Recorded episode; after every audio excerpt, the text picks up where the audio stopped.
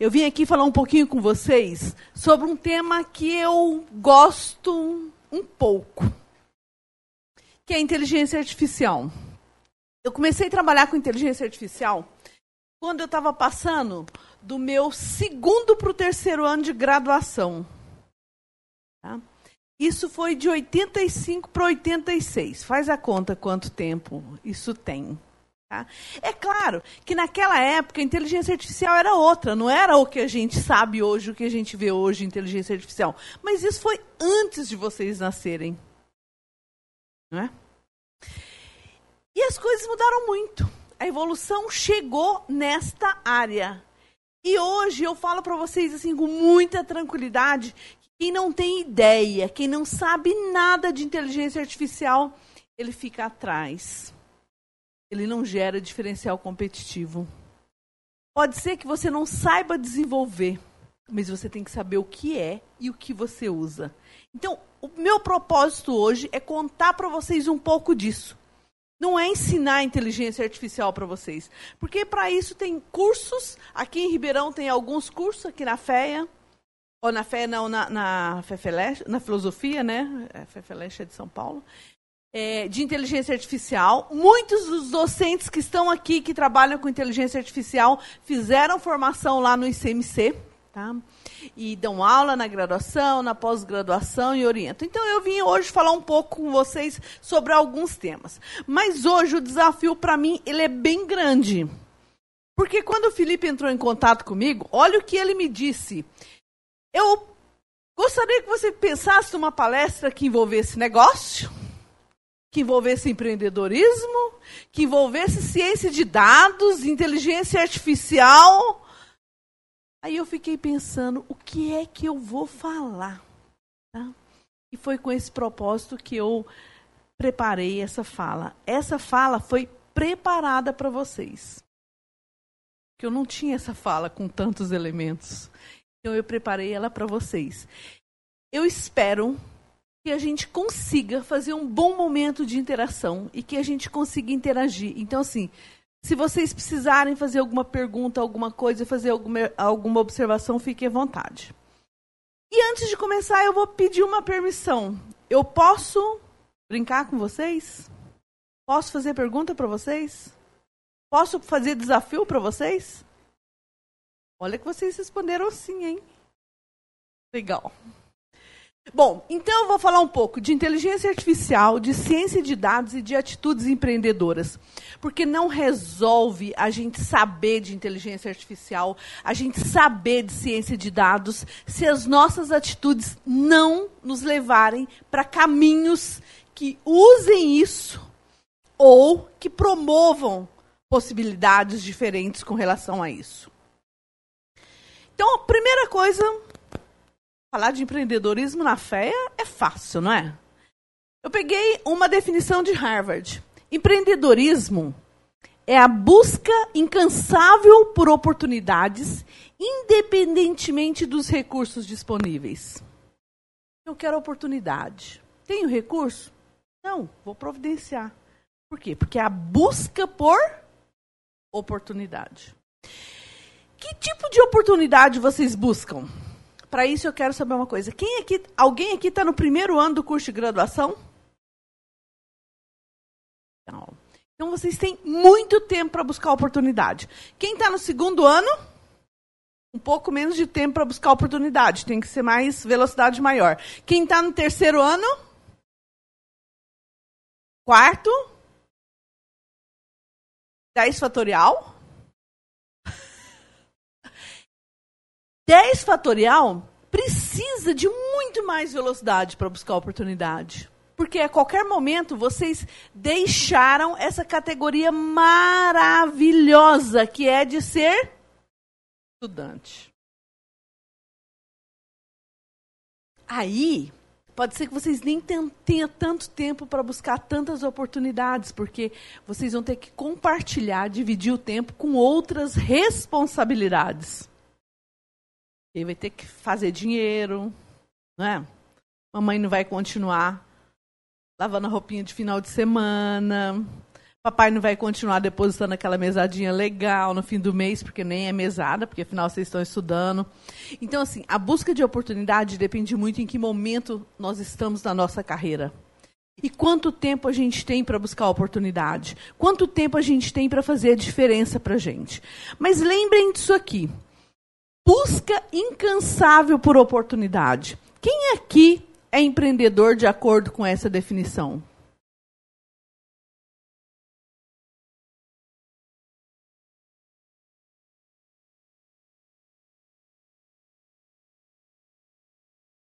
Aí vamos ver mais uma definição. Inovar. O que é inovar? Aí, para não ficar tudo lá no americano, eu peguei uma definição aqui do Instituto de Inovação do Reino Unido. Inovação é a exploração bem sucedida de novas ideias. Quem aqui se considera um bom inovador? Quando vocês estão assistindo aula, e o professor vai lá e fala para vocês sobre uma forma de estudar. Vocês estudam segundo aquela forma? Vocês inovam na forma de estudar? Porque o que ele falou foi uma receita geral. Será que vale para todos? Da mesma forma? Poxa, Solange, é difícil a gente estudar de acordo com o que ele falou, você ainda quer que a gente inove? Mas vocês querem o que na vida? Vocês querem ser que tipo de profissional? Vocês querem ir para um hackathon e ter que tipo de comportamento? Vocês querem lá fazer mesmice? Ou vocês querem lá inovar? Na sua vida, você quer o quê? Você acha que se você fizer igual a todos os seus colegas, qual vai ser o seu destaque? Se eu tenho aqui hoje uma vaga, eu tenho uma vaga para trabalhar comigo, quem está pronto para trabalhar comigo? Quem deseja trabalhar comigo? Por qual razão você acha que eu vou te escolher para trabalhar comigo? É?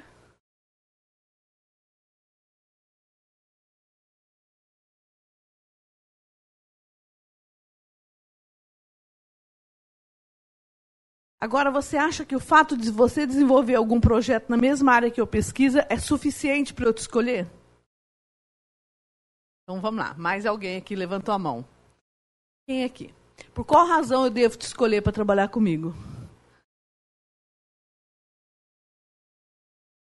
Se adapta bem. Mas e se eu quero que você vá à frente? Você não tem tempo para se adaptar.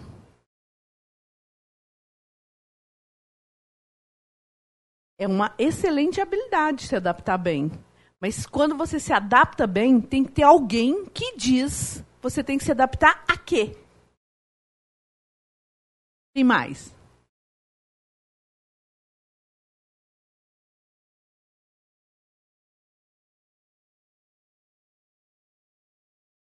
Muito grande. Com certeza. Mas olha, assim como você, muitos outros também se apaixona pela área. Quando eu vou escolher alguém, prestem atenção. Quando eu vou escolher alguém, eu vou escolher com base em quê? Qual é o seu diferencial? E aí eu tenho que ver se aquele diferencial é interessante para mim. Na realidade, eu brinquei com vocês três, mas o diferencial é interessante para mim. Mas o principal diferencial que é importante para mim não é nenhum desses que vocês falaram. Sabe qual é? É ter coragem de levantar a mão, bater no peito e falar assim: eu posso. Eu me candidato a essa vaga. Parabéns. E aí, voltando ao nosso tema. Vem aqui. Mas agora, olha, empreender inovar em inteligência artificial. O que será que tem a ver esses três temas? Três temas. Empreender, inovar e inteligência artificial. Vamos fazer um exercício? Deixe o material de vocês embaixo da cadeira e fiquem de pé.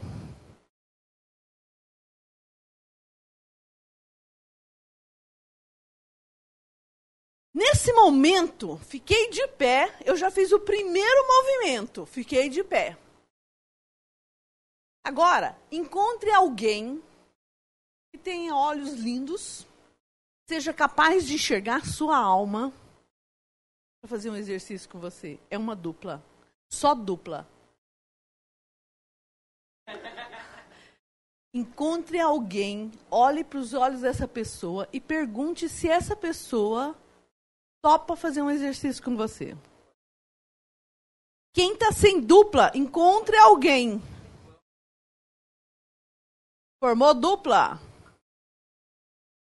Ficou sem. Ô Dario, eu vou ter que pedir para você fazer uma troca com ela, você pode?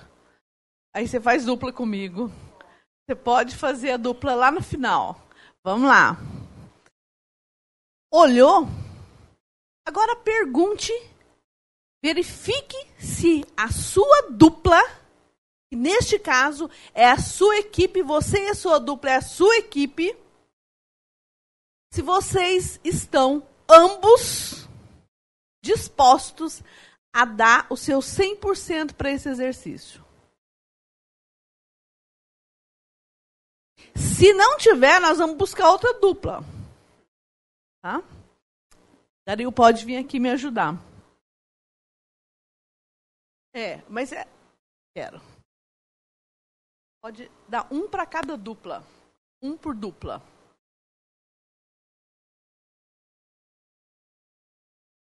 Agora vocês vão ganhar um único instrumento de trabalho para essa atividade. E eu vou dizer mais uma coisa: a dupla vencedora vai receber um convite oficial para passar uma tarde comigo lá na USP em São Carlos para eu apresentar tudo de inteligência artificial que tem na USP de São Carlos.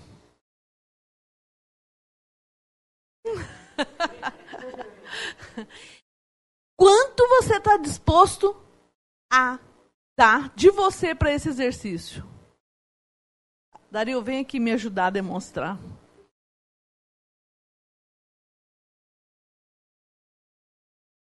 O desafio é o seguinte: uma mão de um numa ponta do barbante, outra na outra.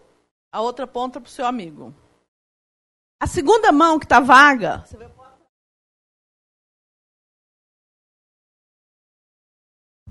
Estão prontos? Está tudo bem com relação a esse barbante?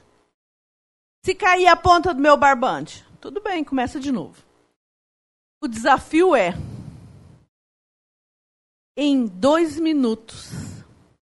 Quem der o maior número de nós nesse barbante, nesta posição, ou seja, quem ficar com o barbante mais curtinho é a dupla vencedora. Já. Vamos ver a dupla que tem o menor barbante. Uma dupla barbante, o seu barbante. Ó, Acabou o barbante. Foi, foi fácil fazer? Vamos lá, vamos conversar sobre. Podem sentar. Foi fácil fazer? Alguém me conta a percepção da dupla. No começo foi difícil, depois pegou o quê? O jeito. O que foi mais difícil para vocês? Manter o equilíbrio. O que foi mais fácil para vocês? Vocês dois, é. Por quê? E para vocês, o que foi mais difícil? Coordenar as duas mãos juntos. Observem que as facilidades variam de dupla para dupla, assim como as dificuldades. Então a gente sempre tem uma tendência a perceber muito mais as nossas dificuldades do que as nossas facilidades. Quando que as coisas começam a fluir nesse exercício? Quando você descobre a facilidade da dupla. Quando você vence a dificuldade. Vou ver os meninos que acabaram com o barbante que, que aconteceu que vocês acabaram com o barbante? Hã?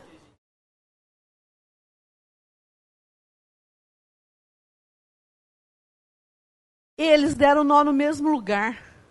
Cada nó que aparecia, ele consumia mais o barbante. Não significa que eles deram mais nós. Eles consumiram o barbante com menos nó. O que, que é isso? É empreender, inovar ou inteligência artificial? Gente, diz que inteligência artificial é quando a natural está pouco. Então a gente apela para artificial. O que, que vocês acham que é isso? Inovação. Quando vocês vão para o hackathon, vocês vão fazer o que lá? O que, vocês fazem no hackathon? Resolve um problema. De que forma? Inovando. Ir lá e resolver um problema que não é seu é uma forma de empreender? De trabalhar empreendedorismo? Hã? É. Exatamente. E agora só falta a inteligência artificial. Nós já vamos já chegar nela, tá bom? Então, eu tenho que pegar o nome de vocês dois para receber vocês dois em São Carlos, tá bom? Vamos dar uma salva de palma para eles, vamos. Fiquem de pé. Fiquem de pé os dois.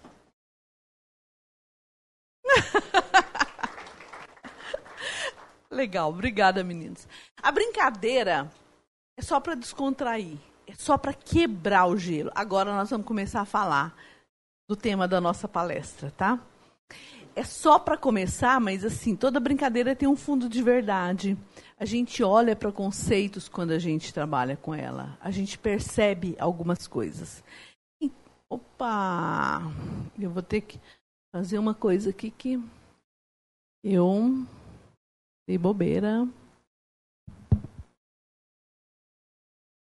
Agora vamos começar a falar de inteligência artificial. O que, que vocês observam nessa imagem?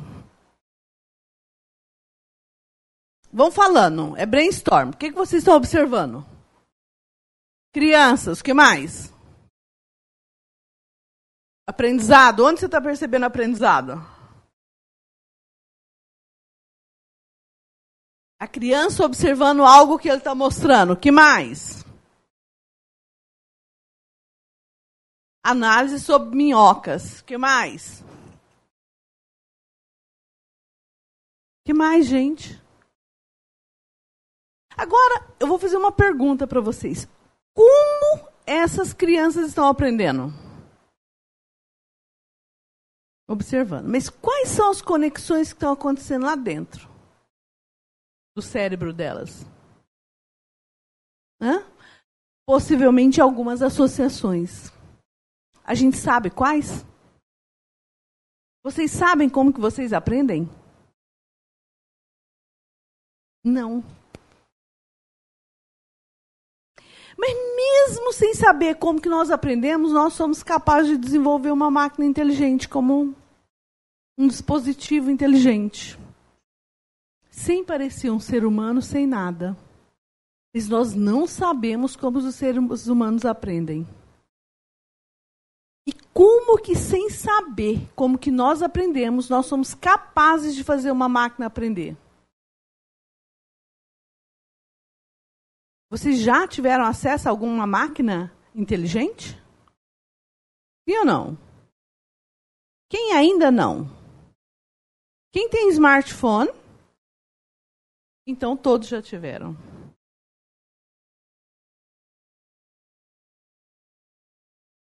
Vocês já ouviram falar desse boot do Twitter? Que em menos de 24 horas depois que ele foi colocado no ar, ele teve que ser retirado do ar. Quem já ouviu falar sobre ele, levante a mão. Qual era o propósito desse boot? Aprender a dialogar com crianças. Ele não sabia dialogar. Menos de 24 horas ele foi retirado do ar. Por que, que ele foi retirado do ar? Pode falar.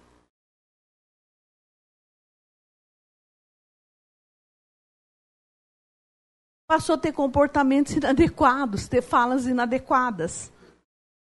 Menos de 24 horas. Gente, vocês levaram quanto tempo? Quantos meses vocês levaram para aprender?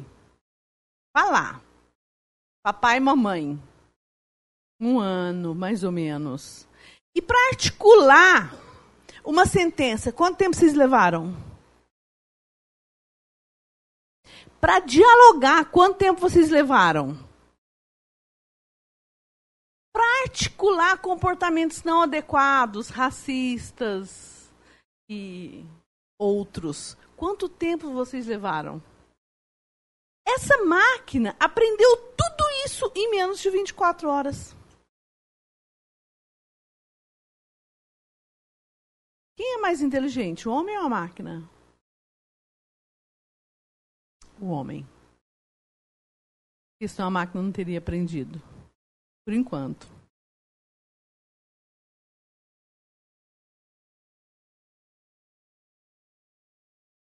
E é assim que chega a inteligência artificial nas nossas vidas. Ela chega, em alguns casos, visível onde eu encontro um robô, onde eu encontro um veículo autônomo andando pelas ruas sem motorista, onde eu acesso um sistema especialista lá na medicina. Tudo isso é visível. Eu sei que existe uma inteligência por trás. Mas tem também o outro lado, a inteligência artificial que é completamente invisível e ela está aí. Qual é a inteligência artificial completamente invisível que está de mãos dadas com você o tempo inteiro? O celular. O que é que tem nesse celular que usa inteligência artificial? Vocês já fizeram alguma compra em função de uma sugestão que vocês receberam e você comprou e você ficou super feliz porque, gente, eu estava mesmo precisando disso. Olha que coincidência. Chegou aqui para mim agora um anúncio do que eu estava precisando. Isso é coincidência? Forma alguma. Isso é um sistema de recomendação que está por trás, que você não está percebendo que está te fazendo sugestões, que você está, na maioria das vezes, aceitando essas sugestões, executando alguma ação, sem nem perceber que tem uma inteligência artificial por trás. Ela é invisível, mas ela existe. E quem desenvolve? Onde será que ela está? Será que é só nos celulares? Então, qual que é o impacto dessas possibilidades no mundo conectado? Que tecnologias são essas que são utilizadas para desenvolver tudo isso? Já pensaram sobre isso? E nesse mundo conectado, hoje, hoje, 2000, até hoje não, ontem, 2017, finalzinho de 2017, saiu um estudo falando que 92% das empresas brasileiras estão presentes nas redes sociais. 92%. É um número muito alto. Vocês vão trabalhar com o quê? Vocês vão para o mercado trabalhar onde? Onde vocês vão para o mercado trabalhar? Alguma empresa? Sim? que pode ser sua ou de alguém. Essa empresa está presente no mundo virtual. E quando vocês chegarem lá nesse momento de ir para essa empresa, possivelmente vocês vão precisar mais ainda, mais ainda, de conhecer essa inteligência artificial que está por trás. Pode ser que seja para desenvolver e pode ser que seja para contratar. Será que eu posso contratar alguém sem saber o que é aquilo? Posso? Poder até posso. É interessante? Não. Então tem como não saber disso? Não. E observa o seguinte, que nesses dados aqui, olha, dessas empresas, é 97% delas estão presentes na rede social de maior impacto no país hoje, que é o Facebook, de maior acesso. Porém, esses números estão crescendo muito por aqui. Está acontecendo aqui. E se eu não souber analisar o que é isso aqui? O que vai acontecer com a minha empresa? Tá? Por exemplo, nesse ambiente contemporâneo, do mundo conectado, como que as coisas funcionam? Nós temos uma pluralidade de ideias e gostos exposto em todas as redes sociais, não é verdade? Sem falar temas, mas hoje o que, que a gente olha nas redes sociais, o que, que a gente presencia? Diferentes gostos, cada um achando que o seu é o lindo, perfeito, maravilhoso, correto. Tudo que não concorda comigo tá errado. E do outro lado, a mesma coisa acontece. O ambiente, ele é altamente colaborativo. Todos têm direitos iguais de irem lá, de fazer os seus comentários, de criar os seus conteúdos. Os canais de comunicação são totalmente indefinidos. Isso é verdade? Eu sei por meio, por qual meio chegou até o Felipe o meu nome para ele me convidar para vir aqui hoje? Pode ser que sim, pode ser que não. Os sistemas são descentralizados. Olha o que, que acontece. A Wikipedia, quem gera conteúdo? Nós. Todos nós podemos chegar lá e gerar conteúdo. O conteúdo é altamente diversificado e esparso. Eu sei onde ele está armazenado. Coloca na nuvem, não é? Que nuvem que está? Essa que está passando aqui em cima da minha cabeça? Não, não sei onde está. O fluxo de informações é totalmente livre e todos têm acesso. Existe um marketing voluntário muito grande. Quantas coisas chegam até vocês que vocês não estavam procurando? Que chegou até um amigo de vocês e por meio daquela, daquele amigo na rede social chegou até você. Então muda totalmente aí vocês que estudam, têm disciplina de marketing, muda completamente o olhar quando nós estamos onde? No mundo conectado. Hierarquia. Qualquer um de vocês hoje pode mandar hierarquia. Quem que é o sonho de consumo de vocês? Se vocês quiserem falar com o cara, quem é ele? De onde ele é? Com quem você quer falar? Eu quero falar com o CEO da Google. Eu posso mandar um e-mail para ele? Poder eu posso. Entendeu? Eu, pode ser que ele não me responda, mas eu posso mandar um e-mail para ele. Antigamente, para vocês falarem comigo, vocês iam ter que falar com o professor de vocês. O professor de vocês ia mandar uma mensagem para mim ia chegar até mim, eu ia responder para ele e depois ele ia passar para vocês. Se isso não se perdesse no meio do caminho. Hoje, vocês precisam do professor de vocês para falar comigo? Não. Essa é uma facilidade e uma grande dificuldade. Porque a falta de hierarquia é uma grande dificuldade. Porque hierarquia existe e é importante a gente seguir. Qual é a primeira hierarquia que vocês aprendem? Quem é maior? Vocês ou os pais de vocês? Pais.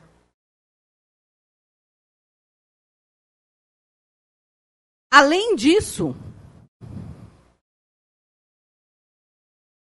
as pessoas estão altamente conectadas. E o mercado, ele é muito Opa! Ele é muito mais quântico que linear. Porque a noção de espaço perde-se, não perde? Vocês hoje podem estar aqui fazendo estágio numa empresa na Turquia, na Índia, nos Estados Unidos, no Canadá. E o tempo? Também. E além disso, a informação ela é totalmente limitada. Todos têm acesso a tudo o tempo todo. Vamos fazer um exercício? Peguem o celular de vocês.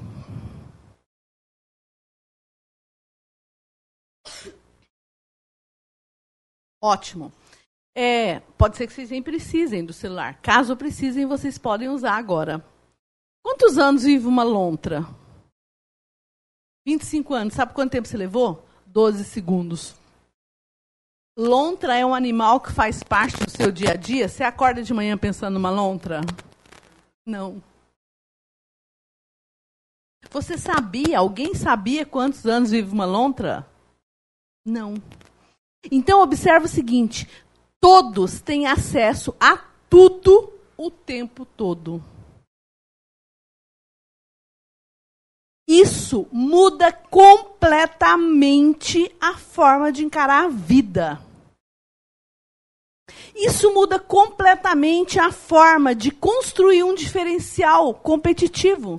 Isso muda completamente a forma de ser um profissional de destaque. Porque não é ter acesso à informação que vai te dar destaque. Todos têm, o tempo todo. O que será então que vai te dar destaque? E aí, ou seja, e tudo isso aqui, olha, nós estamos em ambientes tanto estruturados quanto não estruturados. Eu estou considerando isso para fazer o meu diferencial? Para confirmar tudo isso, imagine um negócio e você, né, nesse mundo conectado. Então, você tem um negócio seu, você está aqui, tá? Está olhando para os seus clientes. Você está enxergando nesse momento todos os clientes que pensam como essa nuvenzinha aqui, ó. Tá vendo esses de laranja? Todos pensam da mesma forma. Essa aqui é a minha persona lá do marketing, lembra? Do marketing digital? Então, eu estou olhando para esse cliente. Só para esse cliente, a minha empresa busca esse cliente que pensa como uma nuvem. Mas nós falamos no slide anterior que o marketing é involuntário nesse mundo conectado. Quando eu estou olhando para esse cliente, esse verdinho que pensa aqui, ó, da forma de um balãozinho, tá vendo? Que é próximo dessa forma aqui, ele passou a enxergar você também. Mas quando ele está olhando de volta para você, observa, originalmente você não estava olhando para ele. Involuntariamente, ele passou a te perceber. E quando ele passou a te perceber, olha o que aconteceu. Você captou só 50% deles. Os outros você perdeu. Faz sentido? Ó, ele olhou de volta para você, mas só chegou aos seus olhos metade. Os outros dois passou aqui fora. O que, que aconteceu com esse cliente? Você perdeu. Você nem viu ele. E com isso, o que, que acontece? Muda um conceito.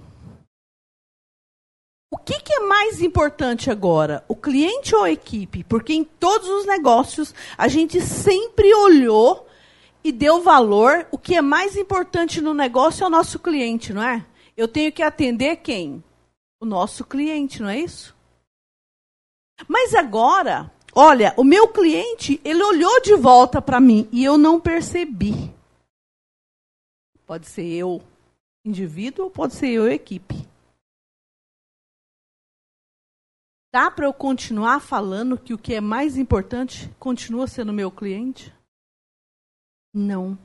Eu aumentei a importância da minha equipe.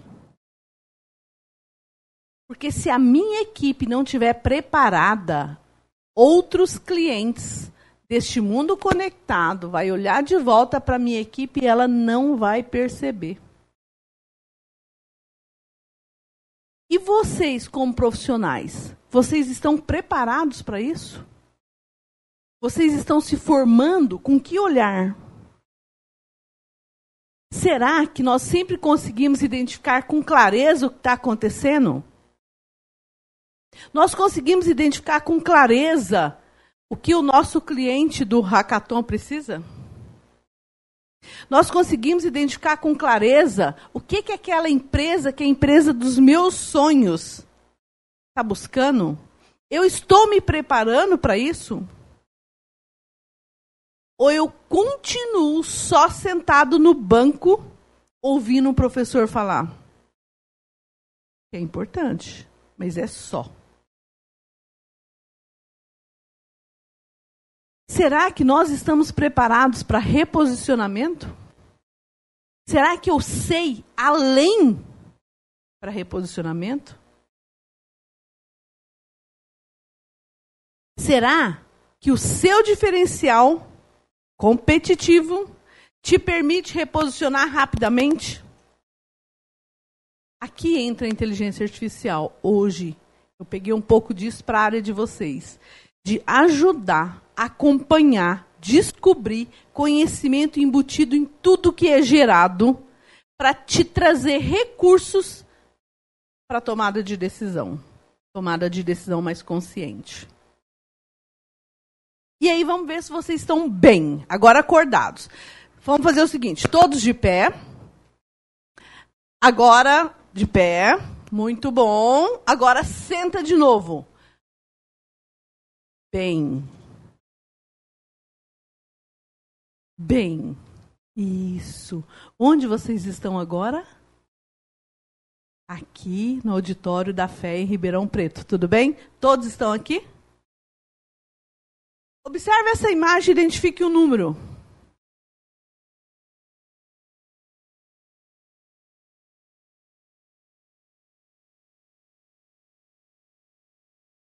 Hum, que coisa, não? Como? Eu olhei em todos os lugares. Mas quem que vocês estavam procurando? 9.724? Quais são os números mais simples que vocês conhecem? Há quantos anos? Quantos anos você tem, Felipe? Desculpa, mas vou ter que perguntar. 23. No mínimo há 18 anos você conhece os números. Quais são os números mais simples que você conhece? Quantos são eles? 10. São os dígitos? 10. Essa imagem é complexa? Não. É só fazer um matching de 10 dígitos nessa imagem.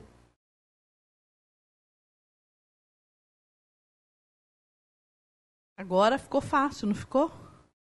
Então observe o seguinte, como que nós estamos olhando para as coisas? Como que nós estamos usando a nossa inteligência para fazer as coisas? Bom, e se for uma inteligência artificial? Será que ela conseguiria fazer isso mais rápido do que a gente? Possivelmente. Por quê? Porque ela não ia ficar na emoção do número, né? 6.530. Ela ia direto pegar quem? Os dígitos e fazer um matching. Mas olha, isso é fácil de fazer, não é? São só nove dígitos nessa imagem. Agora vamos aumentar um pouquinho. Agora esse vocês conhecem, tenho certeza que vocês conhecem. O caso do Walmart. Quem compra cerveja no Walmart compra o que mais? Nunca ouviram falar? O que que compra? Fralda, eu já dei a resposta. Só que não é verdade. Quem compra fralda no Walmart, a maioria dos clientes que compra fralda no Walmart, compra outros produtos de higiene para casa. E de onde vem a tal história da cerveja? Eles começaram a usar essa informação para apoiar tomadas de decisão.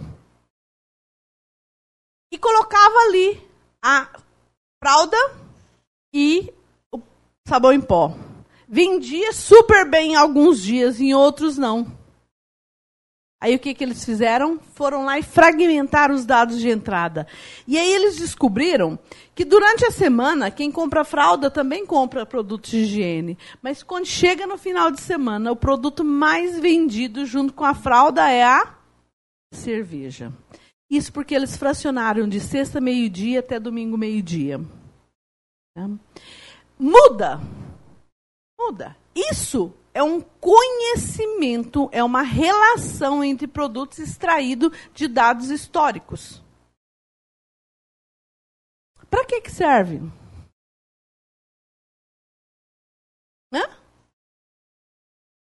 Nesse caso, marketing, incentivar a venda. E se fosse outros domínios, serviria para outra coisa. Quem usa essa técnica há anos é a venda de livros. A Amazon começou. Recomendar livro em função das associações. Quem lê esse livro também, quem comprou esse livro também comprou o outro. Hoje eles já fazem mais. Quem olhou para esse livro, olhou para o outro. Associação entre produtos é uma técnica usada para descobrir conhecimento pela inteligência artificial.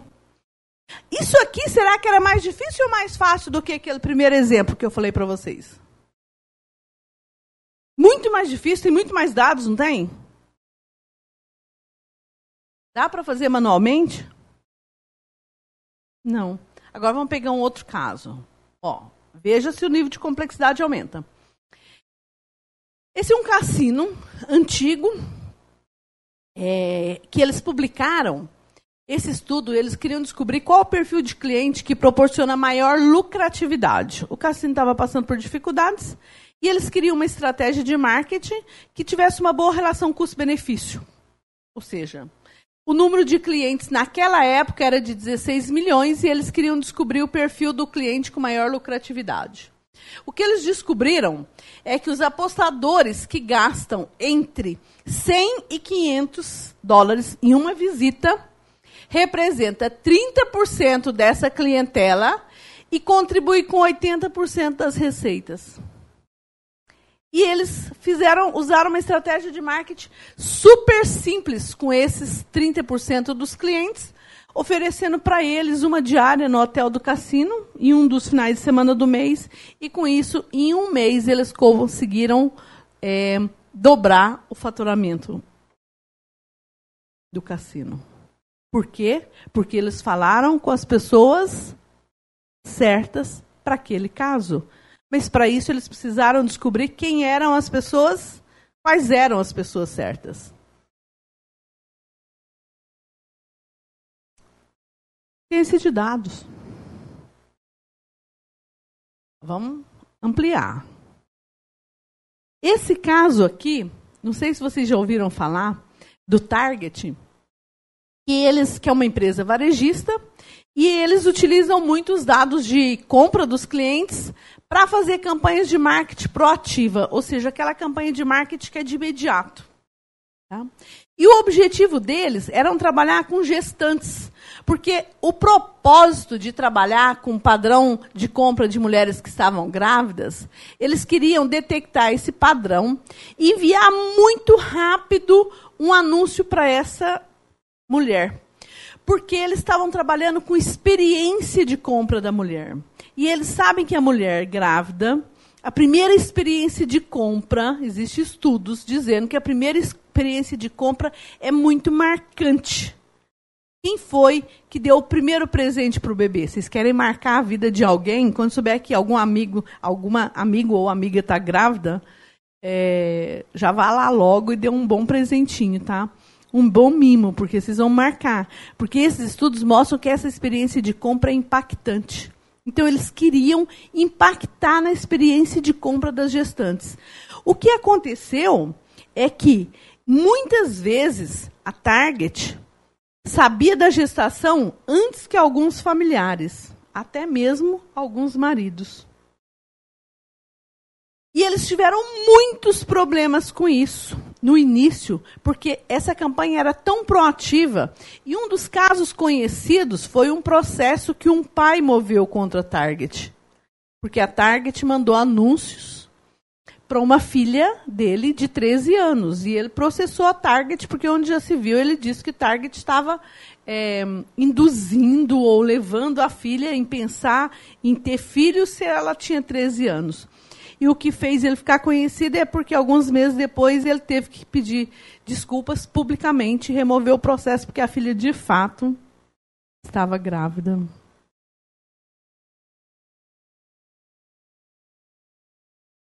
Tudo isso graças a quê?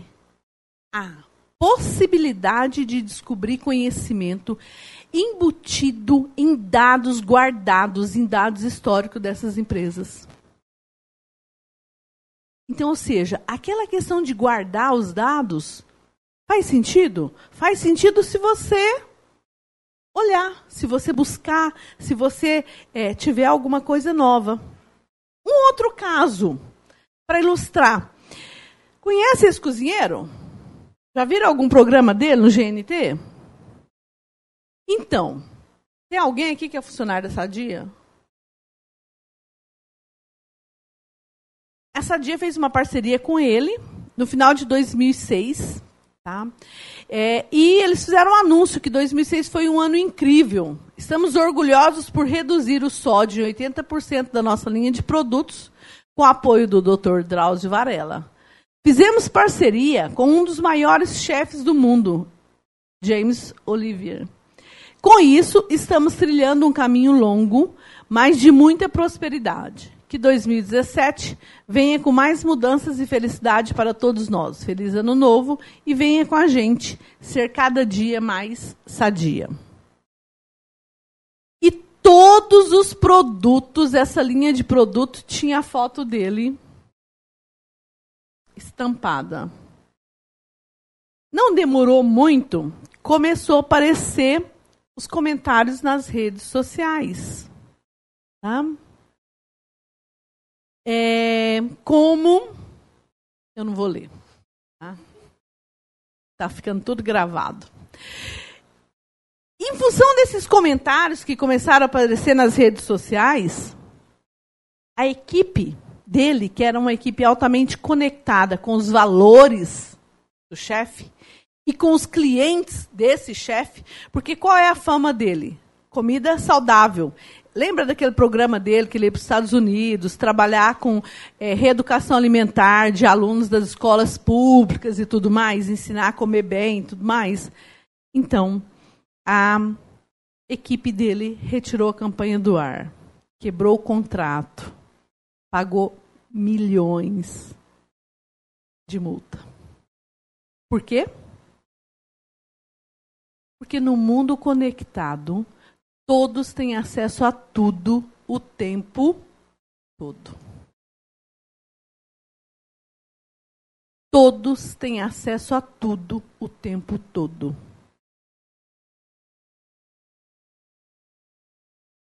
Como que eles conseguiram fazer isso? Inteligência artificial. Dá para fazer isso manualmente, acompanhar tudo? Não. Então, nesse volume de dados, informação, nesse mundo conectado, onde 90% dos dados são não estruturados, eles são gerados o tempo todo por todas as instituições e pessoas. Nós temos um crescimento de por volta de 30% a cada ano, isso foi até 2003. Tá? O volume de informações em todo o mundo ocuparia 295 trilhões de megabytes até 2011. E a previsão para 2020, que falta só quantos anos? Um e alguns meses, é de 44 zettabytes. O que é que nós vamos fazer com tudo isso? Vocês são capazes de manipular tudo isso? Se a gente não usar algo, isso vai ficar ocioso, parado. Então, o que, que nós vamos fazer nesse cenário de Big Data? Onde a gente tem volume altíssimo, velocidade de gerar dados, de analisar muito alto, variedade muito alta, veracidade, necessidade inclusive de veracidade e valor agregado a tudo isso. Esse é o mundo que nós vivemos. E esse é o mundo que precisa da ciência de dados. E aí a ciência de dados, ela chegou como uma área interdisciplinar voltada para análise de dados, tanto estruturados quanto não estruturados. Por exemplo, um texto de uma rede social, o que, que ele é? Estruturado ou não estruturado? Não estruturado. Uma imagem, o que, que ela é? Não estruturada. Um som, o que é? Não estruturado. E eu busco o quê? Extrair conhecimento ou ter insights. Para que isso? Para tomar decisão em alguma coisa, para tomar decisão sobre que produto eu vou colocar junto no marketing de uma empresa como Walmart. Que livro eu vou anunciar junto com outro? E tudo isso envolvendo várias áreas: matemática, estatística, computação, é, softwares em geral, pesquisa em geral, aprendizado de máquina e muitas outras. E aí, no fundo, como que a gente faz tudo isso? Existe um processo. Aprendizado de máquina, ciência de dados, não é algo que você recebe uma entrada, uma caixa preta, processa e gera uma saída. A gente tem que saber como funciona. Eu tenho que trabalhar no meu problema, eu tenho que processar esses dados para eu aprender alguma coisa. Só aí eu vou identificar esses padrões. Vou precisar avaliar esses padrões. Pode ser que eu tenha que repetir esse processo e vou utilizar esse conhecimento. Agora eu uso conhecimento onde? Pode ser em um sistema de recomendação. Estou recomendando um produto para vocês no celular. Hora que você entra no Google, ele recomenda produtos para vocês com informações do lado, não recomenda? Ou vocês nunca perceberam isso? Gente, cuidado até com o que vocês falam com o celular no bolso desligado, tá? Comecem a prestar atenção. Muitas vezes o nosso celular está aqui desligado, ele está captando som. Quando você chega lá em casa, você falou alguma coisa aí no caminho, teve uma conversa sobre um determinado assunto, e você abre a sua rede social, muitas vezes está aparecendo como algum anúncio na sua rede social, algo relacionado com aquilo que você conversou. Poxa, que coincidência, né? É coincidência? Não. Não é coincidência. Tá? Então, eu posso usar isso aqui Netflix recomenda filme para você com base em quê?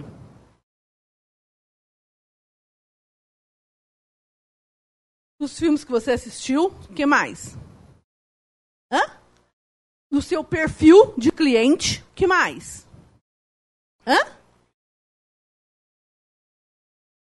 Gênero, tá? Que está relacionado com o seu perfil de cliente, qual gênero que você gosta mais? Spotify? Se ele recomenda só com base nas músicas que você já ouviu, e no tipo de música que você gosta, você vai ouvir alguma coisa nova? Como que ele recomenda algo novo para você?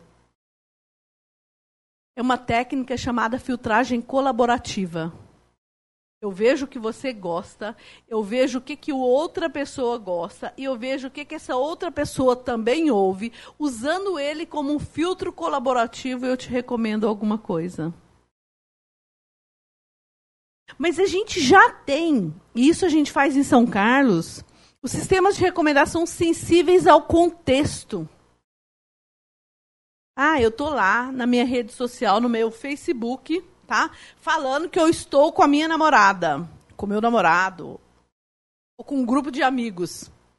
Será que essa informação de contexto pode ajudar a fazer uma melhor recomendação de filme para você?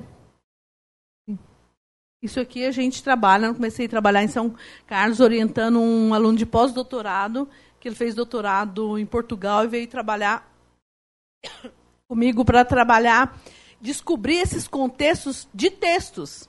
Analisando textos de redes sociais, você descobre o contexto e você enriquece a recomendação do seu sistema. Ah, o Facebook tem sistema de recomendação? Onde? Anúncio, que mais? Amigos, que mais? Evento, que mais? Tudo isso é um sistema de recomendação.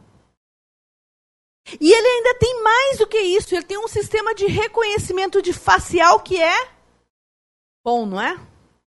Ele é bom. Usa inteligência artificial também. Ou seja, as coisas estão acontecendo aqui.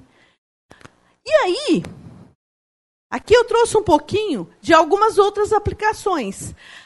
Uma delas, por exemplo, análise de sentimento. Vocês que trabalham, cuja área, economia, administração, entre outras relacionadas, vocês precisam muito de informações para tomar decisão, não precisam? Por exemplo, se sua empresa lança um produto, lança um celular novo. Vou mudar a pergunta. Quando vocês vão comprar um celular, o que, que vocês fazem? Vocês pegam o primeiro anúncio que vocês recebem e compram o celular? Hã? Não. O que, que vocês analisam? Característica do celular. Essa área chama análise de sentimento. Porque eu vou olhar para quem comprou aquele celular, vou analisar as características daquele celular e vou verificar o que as pessoas falaram sobre aquele produto. Que são as revisões de produtos e serviços. Mas quando eu vou comprar o celular, eu não olho só se falou bem ou mal. Eu olho alguns aspectos do celular, não é? Eu vejo a câmera, eu vejo a bateria e assim por diante, não é isso?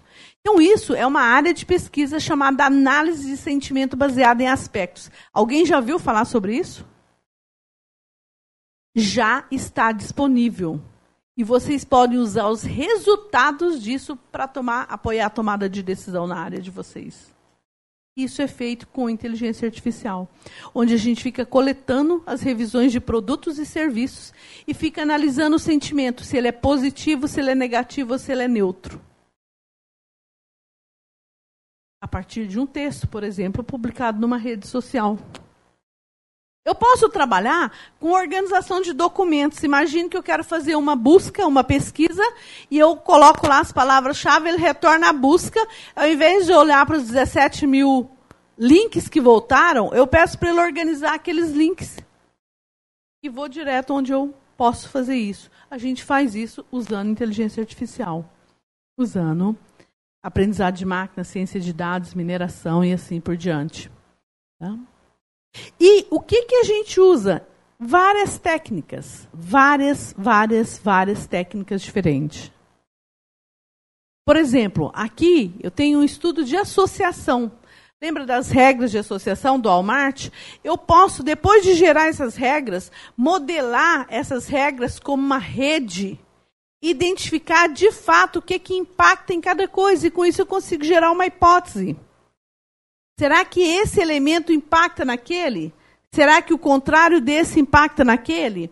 E aí a gente tem vários experimentos já realizados, desde de jogos a mamografia, a dados de agricultura, a dados de é, cardíacos do Dante Pazanese também.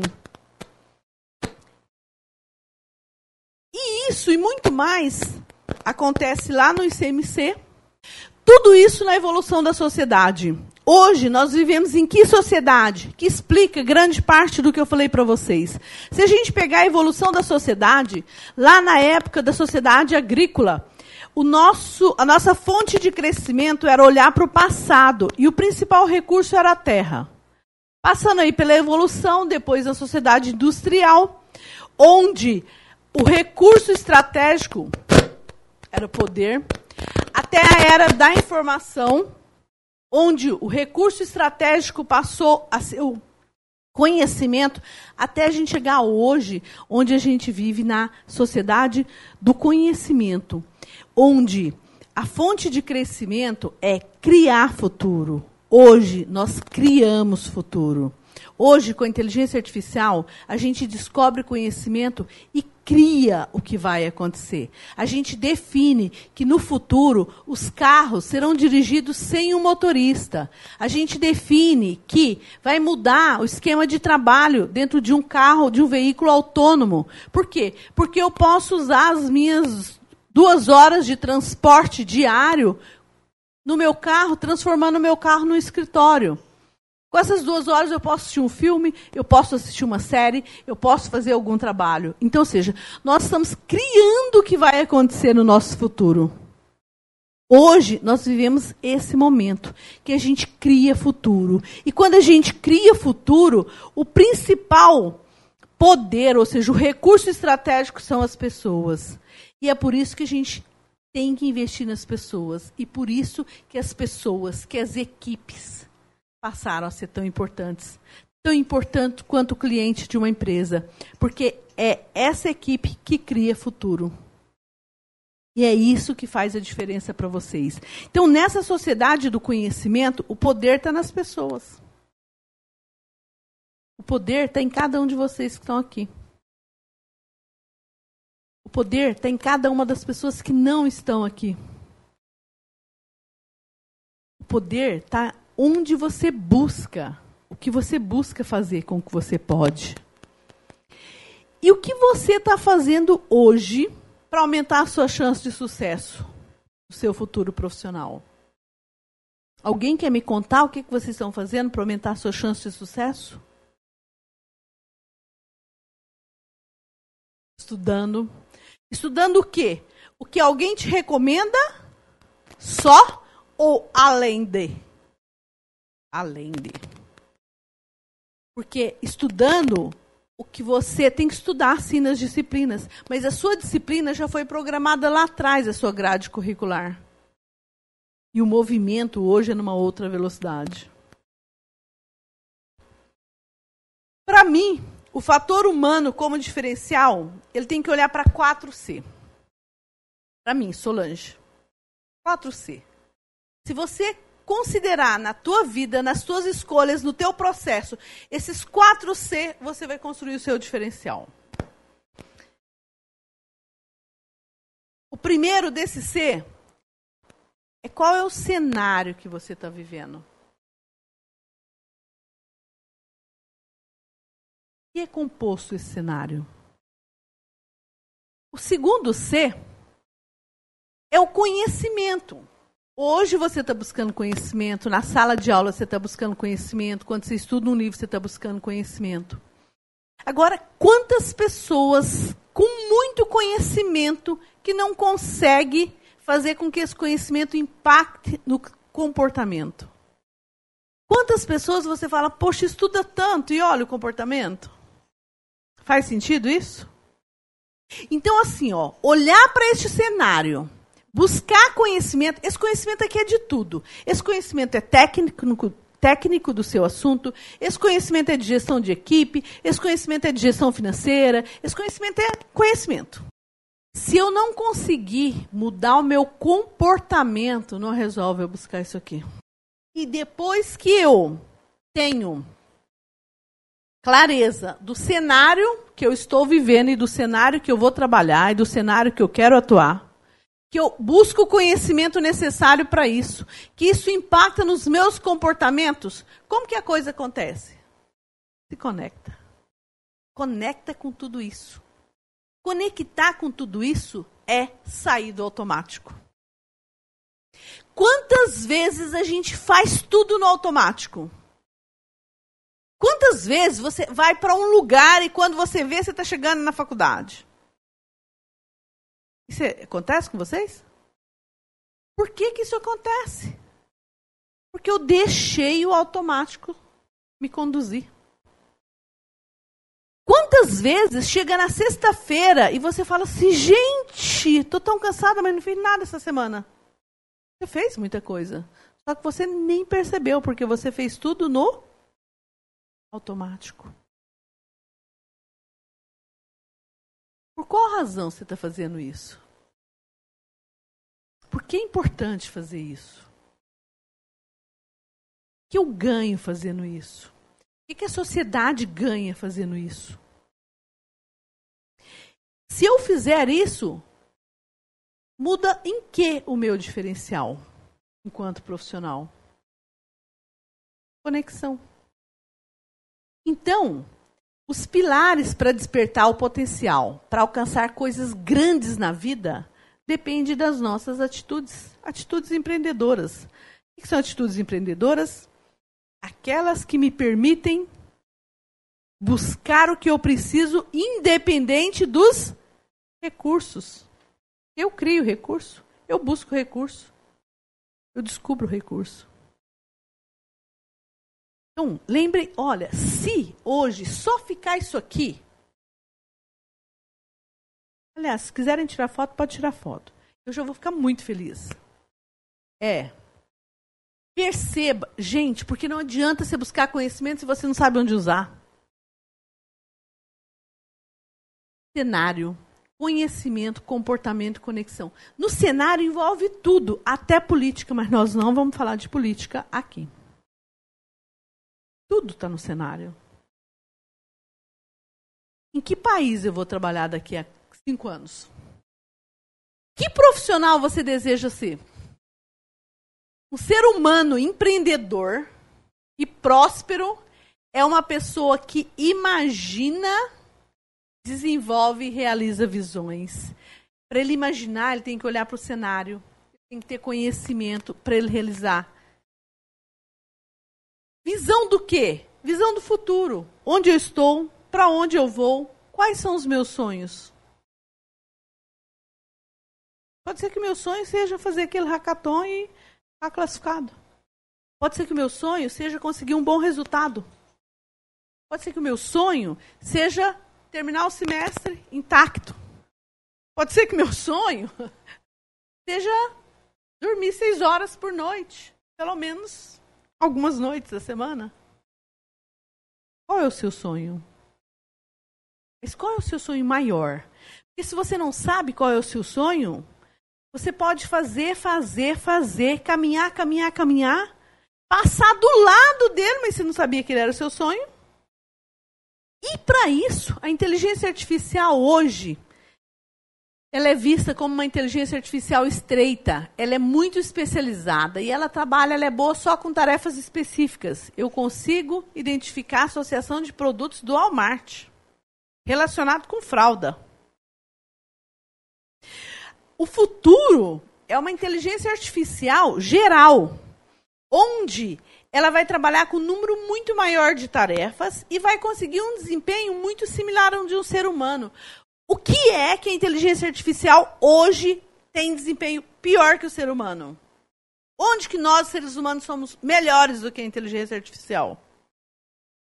Hã? Criatividade. Que mais?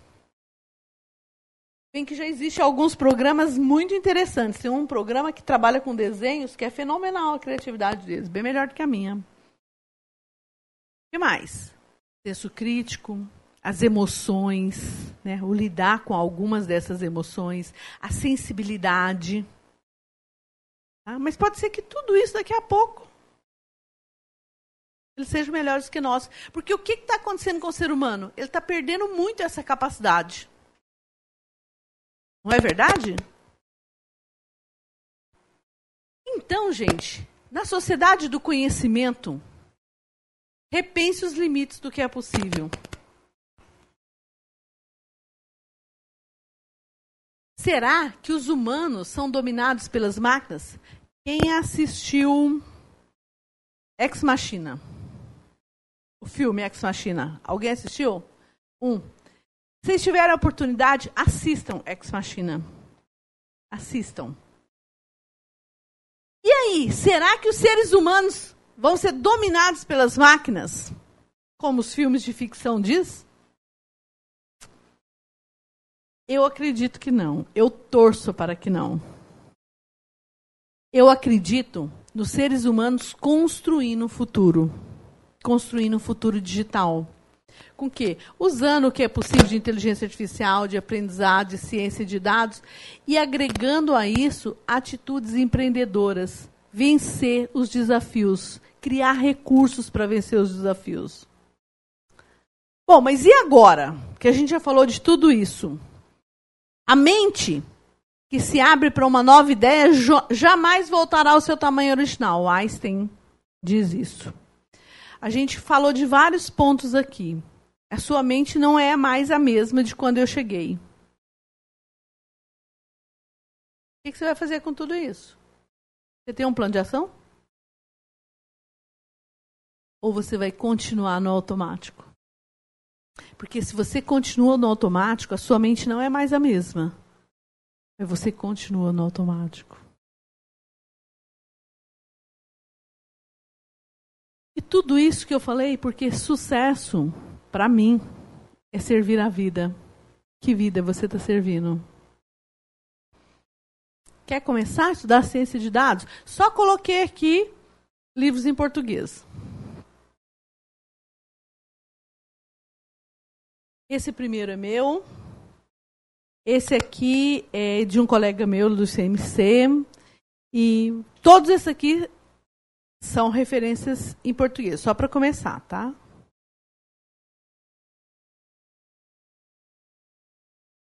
E a mensagem que eu deixo para vocês hoje é que as pessoas valem pelo que elas são capazes de fazer. E não por aquilo que elas conhecem.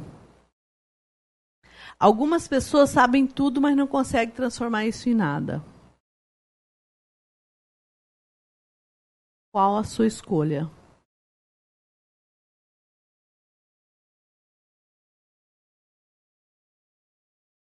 Tem alguns contatos. As pesquisas, se vocês quiserem ver o que está acontecendo. Hoje a minha equipe no Labic, ela é uma equipe que eu estou com três alunos de iniciação científica, três alunos de mestrado, cinco alunos de doutorado e dois alunos de pós-doutorado. É, que está trabalhando comigo. No LABIC, que é o Laboratório de Inteligência Computacional, hoje nós temos 14, 16 alunos de doutorado, quatro de pós-doutorado, oito de mestrado e alguns alunos de iniciação científica. Nós somos em três professores no LABIC. No ICMC, nós somos em dois, 12 professores que trabalham com inteligência artificial. Praticamente todas as áreas da inteligência artificial tem alguém lá que trabalha com isso. Convido vocês, além dos dois que consumiram os cordãozinhos, tá? É, a conhecer. Convido vocês a estarem atentos ao que está acontecendo com vocês. No momento que vocês conseguem sair do automático, já muda o resultado. Porque quando você sai do automático, você percebe. Quando você sai do automático, chega novos insights, novas informações e te permite uma nova tomada de decisão. E o importante é que você tome decisão, porque no automático você não toma decisão. No automático você faz, não é? Que chega para você. Então, assim, tome decisões na tua vida. Seja um empreendedor de você mesmo. Independente do que você gosta, empreenda, inove. Inove na sua forma de estudar, inove na sua forma de fazer amigos, inove na sua forma de buscar possibilidades futuras. Saia do automático. Tome decisões. Obrigada.